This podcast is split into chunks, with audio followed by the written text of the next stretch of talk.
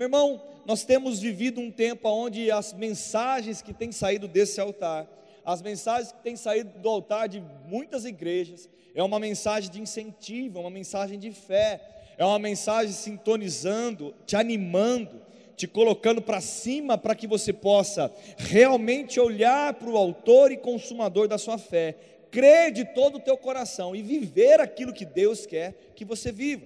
Nós estamos pregando a respeito da fé. Nós, não sei se você percebe, mas nós temos ministrado fé constantemente em várias ministrações. E sabe, querido, hoje Deus colocou algo um pouquinho diferente no meu coração. É uma palavra de exortação que significa trazer você para perto, levantar você, uma palavra que vai te alinhar algumas coisas. Mas eu quero falar hoje, sim, de fé, vai envolver sobre atitudes de fé, mas eu também quero dizer coisas que eu e você podemos e devemos fazer com uma decisão pessoal na nossa vida, que isso vai fazer a diferença. Na verdade, eu quero falar sobre três bases, sobre três coisas que realmente vão fazer com que a nossa vida floresça e que a gente possa viver uma vida de fé. E sabe, meu irmão, saber sobre a fé, entender sobre a fé, é receber mensagens, palavras sobre a fé, crescer em fé, está também ligado a praticar a palavra que você recebeu, praticar a fé, porque não basta apenas vir a, a informação, a palavra de fé, a palavra que gera fé no teu coração, mas se você não praticar a palavra, acompanhar a palavra recebida com a prática, de nada vai produzir resultados na sua vida. E hoje eu quero falar de algumas coisas que vão depender de uma consciência pessoal. Não é da palavra hoje que eu vou dizer no sentido que dá uma dependência dela fazer algo. Não, a palavra que é Jesus, e Jesus veio, morreu e nos salvou, e perdoou os nossos pecados, morreu naquela cruz, ressuscitou, liberou graça e favor sobre nós, realiançou o homem com Deus, nos colocou numa posição hoje, junto com Ele, em Cristo Jesus, assentado nas regiões celestiais. Meu irmão, Deus, através de Jesus, fez tudo, a palavra fez tudo, já fez, já está liberado sobre nós. Amém? O que agora nós precisamos fazer é tomar posse disso. E eu quero falar a respeito de algumas coisas hoje que na verdade não está na dependência da transmissão de Deus para nós, e sim de nós com Ele. Não está na dependência dele fazer algo por nós, mas sim nós nos comprometemos com Ele. E é isso que eu quero começar dizendo para nessa noite, para você abrir o seu coração. Não é uma palavra onde eu quero te colocar para baixo, não, não, não, de maneira nenhuma. Mas eu quero que você saia eh, desse culto com o seu coração fervoroso, dizendo: Ei, eu preciso estar conectado a isso. Eu preciso entender que depende de mim. Meu irmão, deixa eu dizer algo para você, antes de começar a pregar: depende somente de você, de você viver o melhor de Deus na sua vida. Não depende mais de Deus, porque Deus já fez através da cruz, através de Jesus. Depende de mim e de você tomarmos posições. E eu quero falar um pouquinho sobre algumas posições que nós devemos tomar, e eu queria que você abrisse a sua Bíblia, em 2 Timóteo, capítulo de número 2. Versículo de número 4. Amém? Então, 2 Timóteo 2, 4. Nós vamos ler do 4 ao 7, depois eu vou destrinchar um versículo de cada vez que nós vamos conversar a respeito disso. Então está escrito assim: Ninguém que milita se embaraça com negócios dessa vida, para agradar aquele que o alistou para a guerra. Tem uma outra versão que diz o seguinte: Nenhum soldado em serviço se envolve em negócio dessa vida porque o seu objetivo é satisfazer aquele que o arregimentou. Versículo 5: E se alguém também compete, não é coroado se não competir legitimamente. Tem outra versão que fala: igualmente o atleta não é coroado se não lutar segundo as normas, as regras. Versículo 6: O lavrador que trabalha deve ser o primeiro a participar dos frutos. O, outra versão, o lavrador que trabalha deve ser o primeiro a partilhar dos frutos. Versículo 7, e foi a recomendação que eu recebi de Paulo através desse versículo e fiz isso. E com essas considerações veio a mensagem dessa noite. Considera o que eu digo, o Senhor, porém, te dê entendimento em tudo. Pondera o que eu acabo de dizer, porque o Senhor te dará compreensão em todas as coisas. Eu estava meditando sobre isso E depois que eu li esse versículo, eu falei: hum, se Paulo mandou Timóteo considerar, meditar a respeito desse, do que ele estava dizendo aqui, eu também preciso, isso também serve para mim. E eu comecei a meditar a respeito do versículo 4, a respeito do versículo 5 e a respeito do versículo 6, e essa mensagem surgiu no meu coração. Então, meu irmão, nossa, Ó, aproveita porque o caldo tá bom hoje. Amém? Glória a Deus. Aleluia. Versículo 4 então ele diz: Ninguém que milita se embaraça com os negócios dessa vida, para agradar aquele que alistou para a guerra. Eu vou ler a outra versão porque também deixa claro: nenhum soldado em serviço se envolve em negócios dessa vida porque o seu objetivo é o seu objetivo o seu objetivo é satisfazer aquele que o arregimentou. Eu separei a palavra embaraça ou se envolve, e eu queria ler a definição e depois considerar algumas coisas. Embaraçar, complicar-se, atrapalhar-se, causar, sentir confusão, perturbar-se, a impedir, emaranhar, perturbar, atordoar, prejudicar. Aleluia. Deixa eu dizer algo. Ninguém que se embaraça, ninguém que, que se alista como um bom soldado se embaraça, se envolve com as coisas dessa vida. E eu queria dividir esse envolvimento das coisas dessa vida em dois pontos. Eu queria dizer que existem dois pontos que nós podemos trabalhar isso. Um é o pecado em si, as obras da carne, o que está descrito lá em Gálatas capítulo 5. Mas eu não queria nem me atentar tanto à questão do pecado, porque eu vou dizer para você que graças a Deus nós somos uma igreja que tem amadurecido em relação a, a, a, a, entender que o pecado não mais faz parte da nossa vida. Eu não sou mais um pecador. Eu e você, depois que aceitamos a Cristo, nós somos filhos de Deus. Eu, o pecado não é mais para mim. Pecado significa errar o alvo. Deus não tem para mim nem para você ficar errando o alvo. Eu não vivo uma vida de pecado. Eu acho que todos que têm se exposto à palavra, entendido que existe uma nova realidade, ele entende que pecar não é mais para ele. Pecar é um erro de percurso que, se acontecer, ele também nos promete que lá tem um, um intercessor por nós, um, aquele que é o nosso advogado, Jesus Cristo, que ele vai perdoar os nossos pecados, mesmo que a gente erre, se nós realmente nos arrependermos e pedimos perdão, ele nos perdoa e nos limpa de todo pecado. A graça foi liberada para isso. E sabe, eu não, eu não queria me atentar nisso, mas embaraçar com as coisas dessa vida é pecar sim.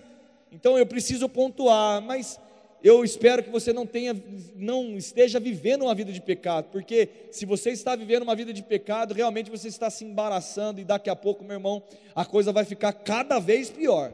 Então eu queria só tratar essa questão do pecado em si de uma maneira superficial, porque eu creio que aquele que tem recebido a mensagem, aquele que tem se atentado, ele entende que pecar não é mais para ele.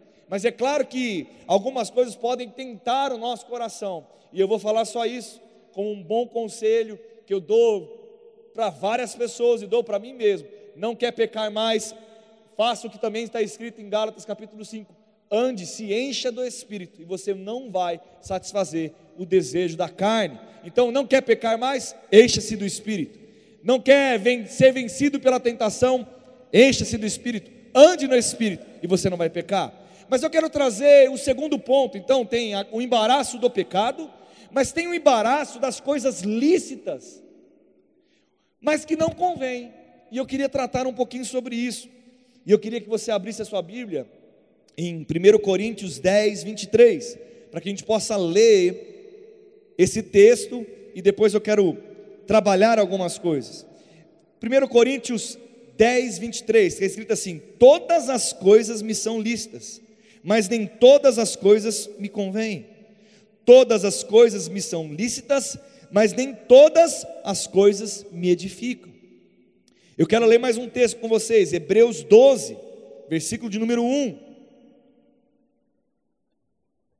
que vai muito ao encontro do que eu estou fazendo essa divisão sobre pecado e sobre embaraço.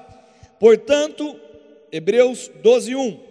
Portanto, nós também, visto que estamos rodeados de tão grande nuvem de testemunha, deixemos todo impedimento e o pecado que tão facilmente nos rodeia. Deixemos todo o embaraço e o pecado e corramos com paciência a carreira que nos está proposta, Versículo de 2, olha o segredo aqui: andar no Espírito e olhando para Jesus, o Autor e Consumador da minha fé, e qual, pela alegria que lhe estava proposta, suportou a cruz, desprezando a afronta, sentou à destra do trono de Deus. Então eu quero começar trabalhando esse, isso, esse primeiro ponto, versículo 4, dizendo: Ei, cuidado com as coisas lícitas, mas que não convém para mim não convém para você e nos distrai ao certo ponto de nos confundirmos.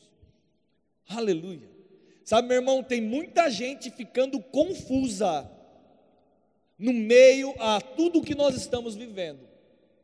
E considerando coisas, deixando áreas da vida desequilibradas, desanimando e querendo achar que a resposta da sua vida para equilíbrio novamente não está pautada numa vida espiritual, em se comprometer com algo que é espiritual, mas se comprometer em somente olhar para sua, para o seu umbigo e olhar talvez para a sua alma, para os seus pensamentos e sentimentos e decidir coisas que bagunçam a vida.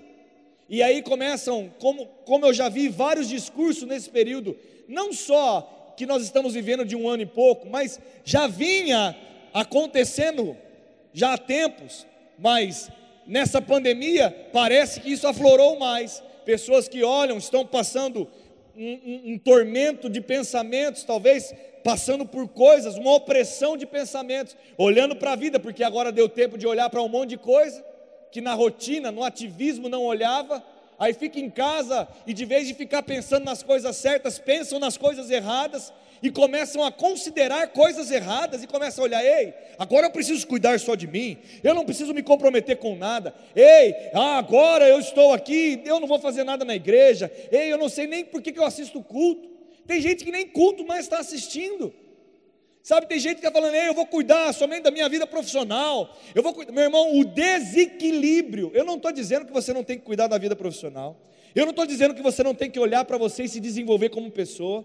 Eu não estou dizendo que você não tem que fazer isso, mas se você deixar só para fazer isso e esquecer a sua vida espiritual, é que você está se envolvendo com as coisas desse mundo. E meu irmão, eu e você que fomos alistados como um bom soldado, nós precisamos entender que nós não podemos nos embaraçar com isso.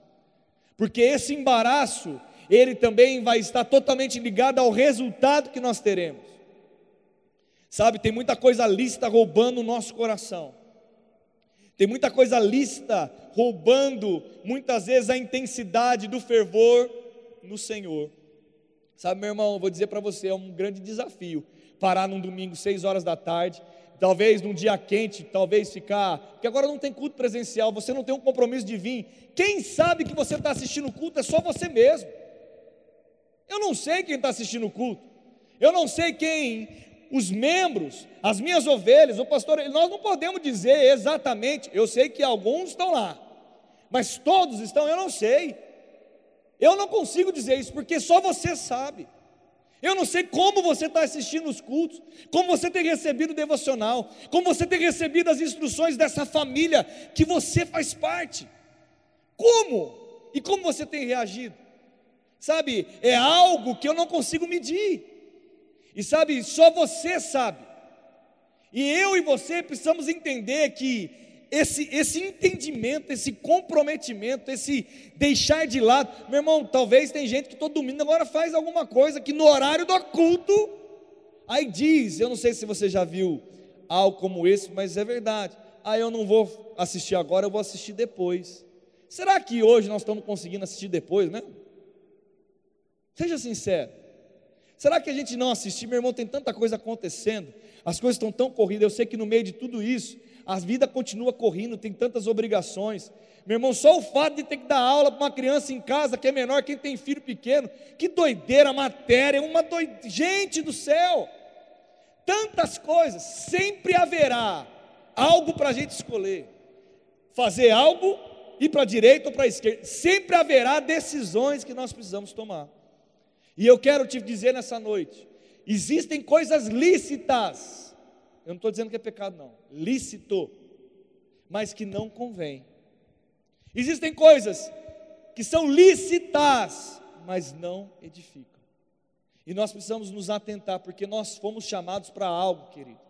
E sabe, meu irmão, essa é uma palavra, de novo eu quero lembrar disso, é uma palavra para trazer para um amadurecimento, para trazer para um comprometimento, para trazer você num nível de realmente, não de alguém distante, mas de alguém perto.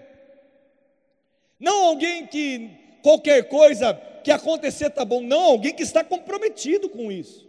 Meu irmão, eu e você fomos alistados para uma grande obra. Aleluia. Eu e você fomos alistados, convocados, aquele que nos alistou. Eu quero agradar o meu Senhor. Você quer agradar o seu Senhor? Quem é o seu Senhor? Essa é a pergunta que eu quero fazer para você nessa noite. Quem é o seu Senhor? Seu Senhor é Jesus Cristo? Ou seu Senhor é os desejos pessoais, naturais, carnais seu? Quem que é o seu Senhor? Quem rege a sua vida? Se o seu Senhor for Jesus, meu irmão, eu tenho certeza que você estará comprometido com algo maior do que os seus desejos naturais, maior do que a sua carne, os seus pensamentos e a sua emoção quer reger na sua vida. Você vai estar comprometido com algo maior. E você vai deixar muitas vezes de fazer coisas e escolher a melhor porção, mesmo que seja um algo que você tenha que abrir mão. Aleluia. Sabe por quê, meu irmão? Quando nós somos diretos nisso, eu não quero ter embaraço na minha vida. Quando nós, eu vou ler a definição de embaraço de novo. Será que você quer isso para você? Eu leio só a definição de embaraçar, eu já, eu, eu já fico assim, rapaz do céu, está amarrado. Está amarrado. Eu nunca quero viver isso na minha vida. Mas muitas vezes nós fazemos coisas que o embaraço chega com muita facilidade e nós não estamos percebendo. Olha o que significa embaraço. Ninguém que se milita se embarace com os negócios dessa vida. O que significa embaraço? Complicar-se, atrapalhar-se, causar ou sentir confusão, perturbar-se, impedir, emaranhar, confundir, atordoar, prejudicar. Meu irmão, eu não nasci e você não nasceu para viver embaraço. Eu não quero me atrapalhar, eu não quero me atordoar, eu não quero me sentir confuso. Sabe, meu irmão, às vezes a confusão está vindo porque você está considerando o pecado, considerando o embaraço, e eu vou só acrescentar mais uma e mudar de versículo, e talvez você não está obedecendo de uma maneira sem questionamento a regra, a lei, a convocação, aquilo que Deus comandou, o seu Senhor, aquele que te arregimentou, o chefe, você não está obedecendo o chefe, você fica questionando. Meu irmão, pare com isso. Livre de todo o pecado, livre de todo embaraço, e como está escrito em Hebreus capítulo 12, olhe para o autor e consumador da sua fé. E ele diz algo no versículo, no capítulo 12, que nós precisamos entender, e corramos com paciência, com equilíbrio, a carreira que nos está proposta. Deus propôs uma carreira para você, Deus propôs um caminho, então corra o caminho que Deus tem para você, meu irmão. Aleluia.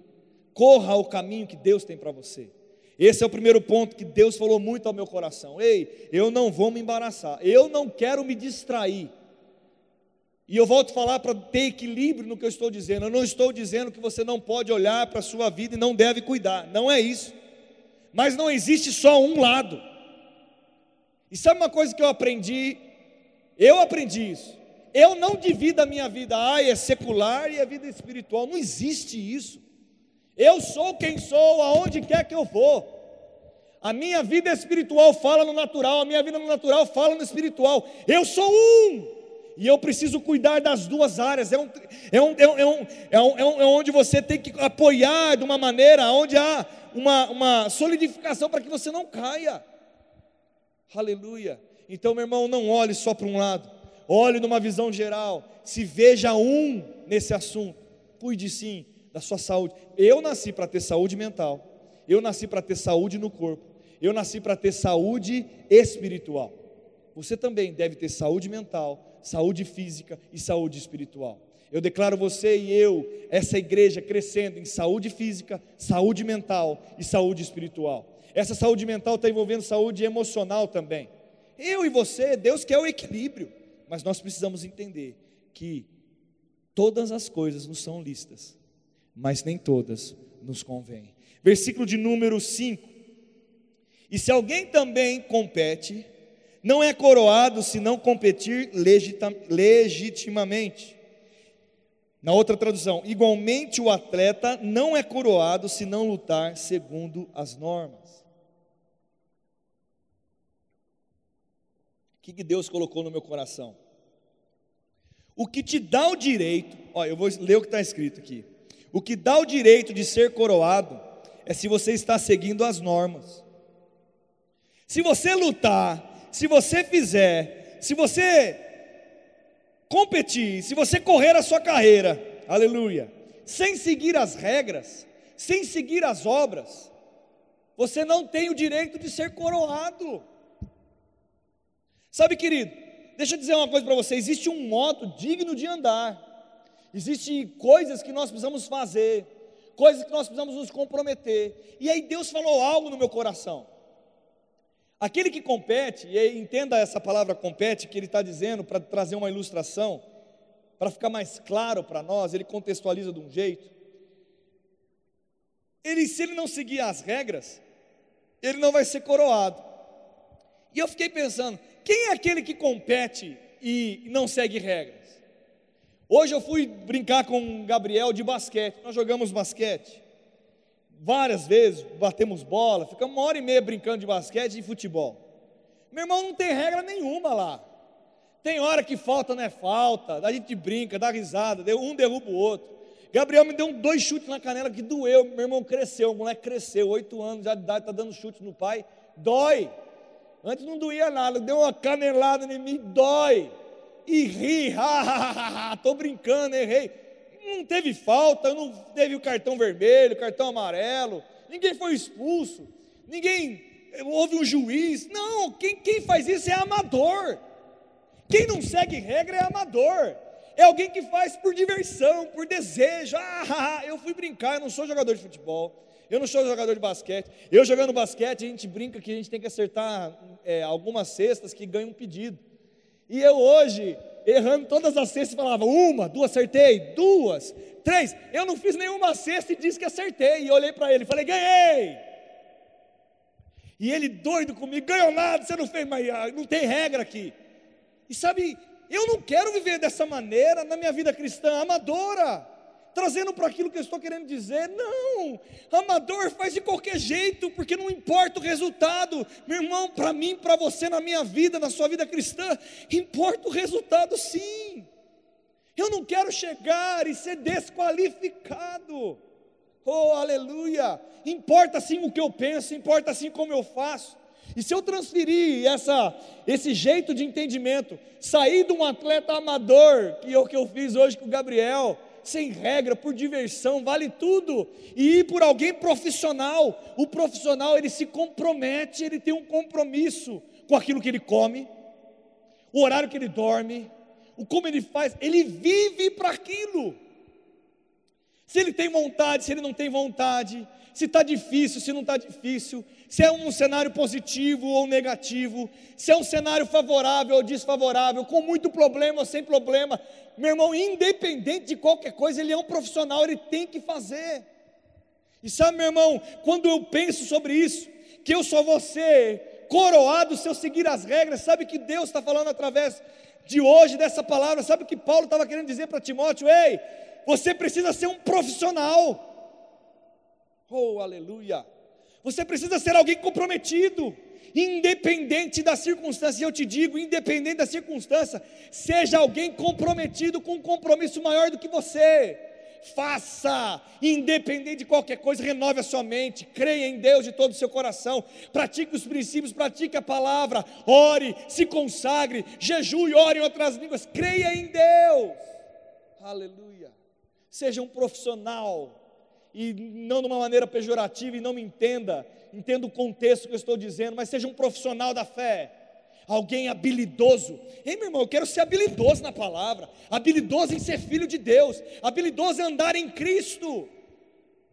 Aleluia. E sabe, dessa maneira eu serei coroado. Dessa maneira eu e você iremos alcançar o prêmio. Oh, aleluia. Aleluia meu irmão, não de uma maneira de qualquer jeito. Isso fala muito ao meu coração, sabe por quê? Porque eu começo a pensar sobre isso. E meu irmão, deixa eu te dizer algo: em momentos difíceis, Os amadores não aguentam. Em momentos difíceis, aqueles que fizeram por o seu próprio prazer, eles não aguentam, porque eles desistem. Aqueles que permanecem, aqueles que estão comprometidos com algo independente daquilo que está acontecendo. Meu irmão, renúncias, é aquilo que eu disse no versículo 4. Todas as coisas me são lícitas, mas nem todas me convêm. Haverá renúncias, haverá um comprometimento, haverá uma prática da fé. E deixa eu dizer algo que te dá uma boa notícia. Esse é o bom combate da fé. Aleluia. O bom combate da fé é viver a fé todos os dias. Independente de qualquer circunstância, Deus continua sendo Deus. Independente de qualquer circunstância, eu consigo continuar a minha confissão. Independente de qualquer coisa, eu continuo fazendo porque eu sei que Deus é fiel. Aleluia. Sabe, meu irmão, eu e você precisamos entender que nós precisamos entrar nesse nível. Por que, que eu comecei dizendo nessa noite que seria uma mensagem de exortação, de trazer você para perto, te levantar? Na verdade, estou dizendo para você nessa noite que você é o cara. E eu não sei como faz o cara em feminino. Você é a cara, sei lá como que faz transformação disso. Eu quero dizer que você pode. Eu quero dizer que existe uma coroa para você de, de bênção. Eu quero dizer que você foi arregimentado num grande exército poderoso, mas você precisa se portar dessa maneira, pegar a palavra para você, aleluia, se comprometer com isso e fazer com vontade ou sem vontade. Nós iremos passar por tudo isso se a gente praticar a palavra, querido. Você vai passar por tudo isso se você praticar a palavra. Deus é tão maravilhoso que ele vem soprando o versículo 4, soprando o versículo 5, e olha o que ele diz no versículo 6 que me fez saltar de alegria meditando a respeito disso. Olha o que está escrito lá: o lavrador que trabalha deve ser o primeiro a partilhar dos frutos. Outra versão diz: o lavrador que trabalha deve ser o primeiro a participar dos seus frutos. O que quer dizer isso? Meu irmão, o seu planto é o colho. Não é o outro que vai colher primeiro, eu colho.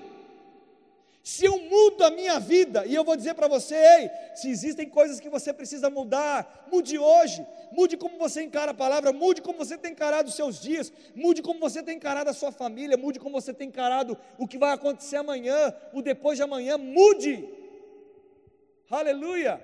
E eu vou dizer para você, o primeiro a celebrar os frutos que vão chegar é você mesmo. Que o lavrador seja o primeiro a partilhar, a participar dos frutos. Ei, meu irmão, funciona. E quem vai ver funcionar primeiro vai ser você. E depois, além de funcionar para você, porque Deus é o Deus da abundância e da fartura, querido, vai sobrar para os outros, para você dar para os outros, fazer para os outros. Vai sobrar, vai sobejar.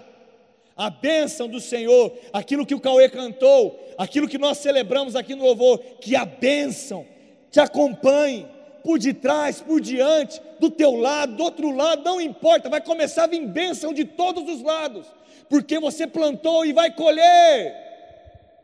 Existe uma lei da semeadura, existe algo que eu faço e eu colho. Aleluia! E eu preciso entender que isso é uma motivação para mim continuar fazendo. Esse versículo 6 me motivou. Ei, ei, oh, talvez pareça até uma pancada ou uma, uma chamada, um puxão de orelha. Ei, eu preciso, não posso me embaraçar com as coisas desse mundo. As coisas me são lícitas, mas nem todas me convêm. Vai puxando a orelha parece que é um puxão de orelha. Ei, eu preciso cumprir as regras, eu preciso andar de modo digno, eu preciso entender que eu sou um profissional, eu não sou amador, eu não posso fazer de qualquer jeito com a minha vida. Ei, eu preciso me atentar à palavra, eu preciso enxergar de uma maneira que não é pelo que eu sinto, não é quando eu estou com vontade, mas eu tenho que me comprometer com isso. Aleluia! E aí ele vem com algo presente. Ele diz: se você fizer, você vai ser o primeiro a partilhar dos frutos. Meu irmão, Deus é bom, querido. Oh, Pai, obrigado. Ele é bom, querido. Ele faz o fruto chegar na nossa mão. Funciona. Creia porque funciona pratique porque funciona. E sabe, ele dá esse conselho aí, pense nessas coisas que o Senhor vai te elucidar tudo isso. Ele vai trazer revelação. Meu irmão, eu declaro sobre você para você pensar a respeito do que eu estou ministrando hoje. Eu declaro o Espírito Santo, não as minhas palavras te convencendo de nada, mas o Espírito Santo trazendo luz e que você possa entender, trazer entendimento de tudo daquilo que está sendo ministrado nessa noite. Ei, meu irmão, pare de, de, de, de terceirizar a sua responsabilidade, chame a responsabilidade para você e veja Deus operando na sua vida. Eu quero partir para encerrar dizendo: Ei, o Senhor em todo tempo está do meu lado, está do teu lado. Ele está comprometido comigo com você. Não é o comprometimento de Deus que deve mudar, porque o dele é 100% integral, não dá para medir, é sem limites. O, o, o, comprometimento com Deus, comigo, com você, é sem limites. O que nós estamos falando nessa noite é o meu e o seu comprometimento com Ele, é o meu e o seu compromisso com Deus é o meu e o seu perante essa vida, como eu e você temos nos comportado. Será que nós somos a pergunta que fica nessa noite? Será que eu sou um amador ou será que eu sou um profissional? Será que eu sou alguém que só vive a vida pela diversão ou vive a vida por um objetivo maior do que eu? Algo que eu me comprometa ao ponto de pensar a respeito do que eu falo, do que eu faço, como eu faço, como eu deixo de fazer a um ponto de com vontade, sem vontade, sendo um favorável ou não favorável, mas eu faço porque eu sei aonde eu vou chegar. E sabe, eu vou encerrar, pedir para o Ministério de Música subir dizendo: Ei, esses tempos de hoje, o seu comprometimento vai favorecer você ser participativo, o seu comprometimento tem a ver com você se conectar com os cultos da igreja. Ei, quando voltar e o cenário, quando tiver a proclamação, ei, os cultos voltaram, não fique na tua casa. Ei, você que se afastou, volte. Você que se embaranhou, volte. Eu não sei se você lembra o que eu li em Hebreus capítulo 12. Deixe de lado todo o embaraço e todo o pecado. Como eu faço isso, pastor?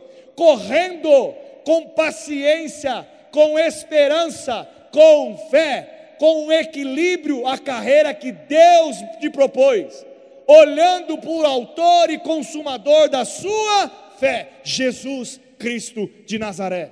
Como eu me desembaraço da vida? Quando eu olho para Ele e corro a minha carreira. Correr a carreira é praticar a palavra. Aleluia. Então, se você está ouvindo essa mensagem, se você olha para sua família, olha para os seus filhos, olha para você e diz: Ei, eu estou embaraçado, eu estou atrapalhado, eu estou confuso, eu estou emaranhado. Meu irmão, eu já me senti assim, eu acredito que todo mundo que está aqui já se sentiu assim, embaraçado com as coisas da vida. Ei, deixa eu te dizer algo mais uma vez: faça o que está escrito em Hebreus capítulo 12, corra com paciência, com equilíbrio, com fé com perseverança a carreira que Deus te propôs, olhando o Autor e Consumador da tua fé, Jesus Cristo. Ele é tudo para mim, Ele é tudo para você. E sabe que Ele tem boas instruções. E eu vou encerrar dizendo para você: ei, você tem recebido desse lugar uma boa palavra, uma sã doutrina. Você tem recebido mensagens de fé, de incentivo, de poder, você é tudo aquilo que a Bíblia diz que você é, você tem tudo aquilo que a Bíblia diz que você tem, e você pode tudo aquilo que a Bíblia diz que você pode. Você tem uma, recebido uma palavra de ânimo, de incentivo, de que traz alegria, que traz paz no seu coração. Então agora chegou a hora da gente praticar essas palavras todos os dias. Meu irmão, não há nada que pode deter a sua vida, não há nada que pode deter a minha vida, a não ser eu mesmo, a não ser você mesmo. Então, querido, nessa noite. O que eu te desafio é que você feche seus olhos agora, no seu lugar, na tua casa, e considere isso que foi ministrado. Eu vou deixar você aí um minutinho, para que você possa orar, se consagrando a Deus. O Ministério de Música vai cantar. Sabe, se renda, olhe para você agora, e fala: Deus, eu preciso, eu quero avançar. Eu desejo isso. Eu quero ir. Eu não quero viver como qualquer um. Eu não quero ser amador, Pai, mas eu quero viver conforme a tudo aquilo que o Senhor tem para mim.